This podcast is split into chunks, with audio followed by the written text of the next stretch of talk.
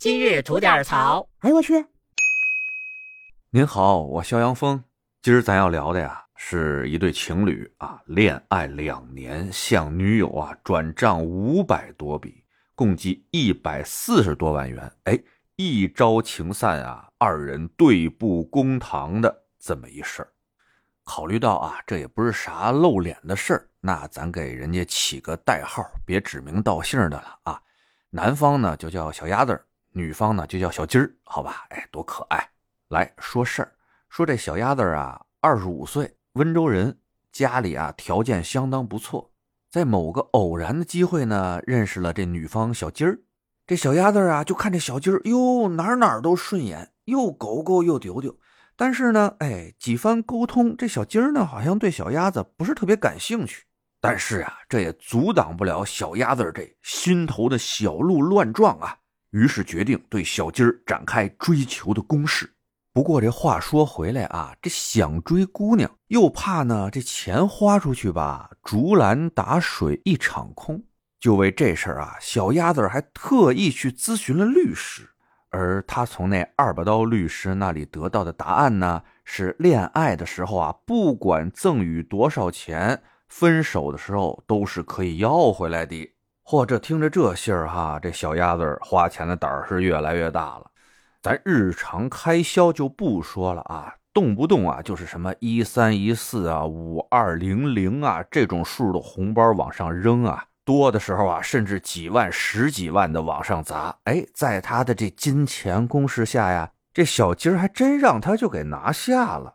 就这样啊，两个人交往了两年左右。这个小鸭子给小鸡儿呢转了五百多次钱，一共啊一百四十多万。可后来呢，俩人还是分手了。为什么呀？按这小鸭子的解释啊，是说两年的时间了，他感觉这小鸡儿呢对他越来越冷淡，感觉呢遭受到了小鸡儿的冷暴力。于是啊，这小鸭子提出的分手。那这小鸡儿呢也是表示了挽回。但是呢，挽回未果嘛，两个人的恋爱关系呢就就此结束了。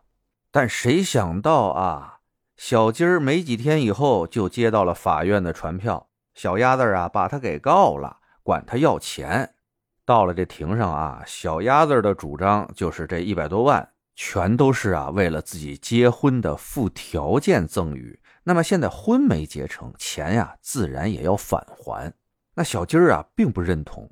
他觉得呢，这些钱都是小鸭子自愿给的，不是以结婚为目的的赠与。而且呢，两个人一直处于恋爱的阶段，没有谈婚论嫁，一没见过对方的父母，二也没有同居。所以说呢，他对小鸭子的这个主张呢不认可，哎，不想还。好，那咱不卖关子啊，携手一起跳过整个的庭审辩论环节，直接给答案。第一。法庭确认，男女双方呢在恋爱期间为了培养感情而互相赠予的礼物及其金钱的消费支出，应属于纯粹赠与。考虑到小鸭子的家庭经济水平较高啊，那么像那些一三一四啊、五二零啊、五二零零啊这些数字本身呢具有特定的寓意，而小鸭子转出这些钱也与他的经济能力相适应。应该认定为小鸭子为表达爱意及联络感情的无偿赠与，因此呢，这一部分钱的返还请求，法院是不予支持的。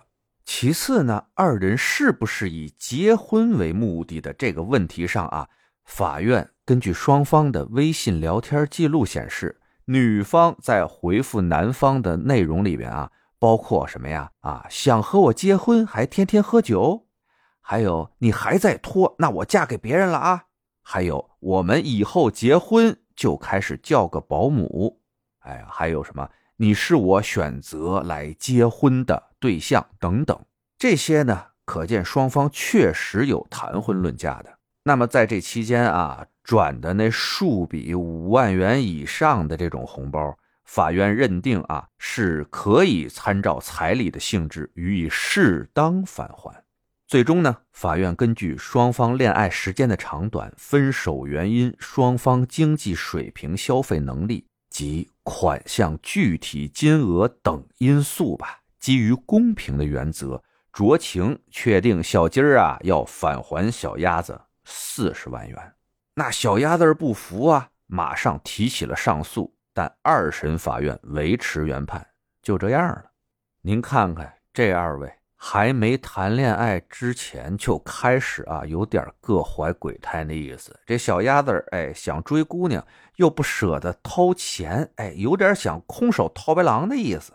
还咨询个律师，哎呀，就想把这钱要回来呢，是吧？而且最后还是小鸭子你自己提的分手，那是两年腻歪了啊，想把这钱要回来，想得美！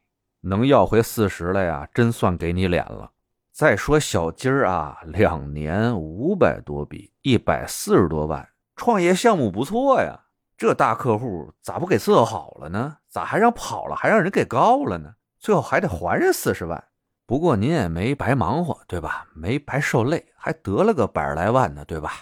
到这儿您都听明白了吧？这是谈啥恋爱呢？别糟践这好词儿了，这就是各取所需。这临完事儿吧，还得浪费个公共资源打个官司，何苦来哉呢？得嘞，最后说一句吧：愿有情人终成眷属，而狗男女就各安天命吧。好嘞，想聊新鲜事儿，您就奔这儿来；想听带劲儿的故事，去咱左聊右侃那专辑。期待您的点赞和评论。今儿就这，会见了您的。